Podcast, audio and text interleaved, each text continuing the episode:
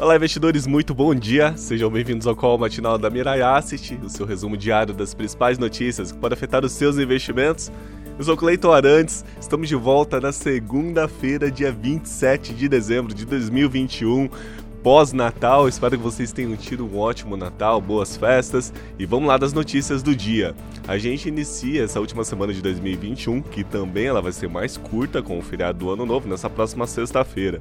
Após a semana passada ter se mostrado aí com baixa liquidez, claros sinais de fraqueza em nossa bolsa de valores e iniciamos essa semana agora de, com as bolsas de valores no exterior exibindo novamente o viés de cautela e de olho nas informações sobre a evolução dos casos de Covid-19 no mundo. No Reino Unido, o feriado de Natal será estendido até amanhã e a Bolsa de Valores de Londres não funcionará.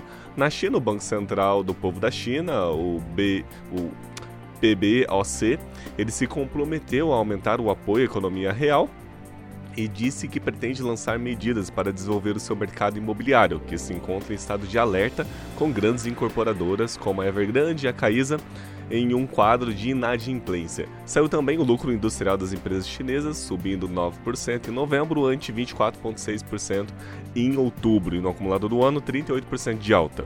A redução está associada à queda nos preços das commodities.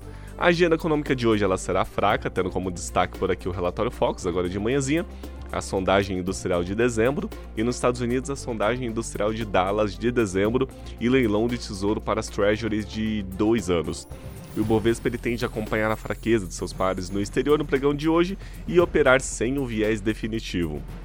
Na semana passada, o Ibovespa fechou a semana ah, com uma queda de 0,33% no último dia e a pontuação 104.891.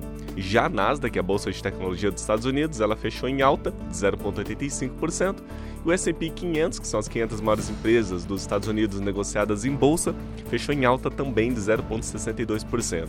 Já o dólar comercial aqui no Brasil fechou numa leve baixa de 0,08%, a cotação a R$ 5,66.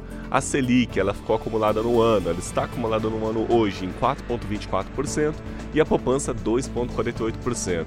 Na Ásia, as bolsas de valores fecharam fracas, Nikkei 0,37 de queda e Xangai 0,06. Na Europa, as bolsas abriram fracas, Londres está fechado, Alemanha numa alta de 0,19 e França 0,09 de alta. Nos Estados Unidos, futuros também abriram fraco, com Dow Jones 0,07 de alta, S&P 500 0,19 e Nasdaq 0,26.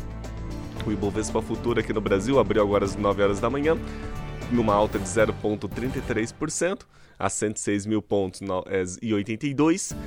O dólar comercial aqui no Brasil ele abriu em alta também de 0,04, bem singelo, a R$ 5,68.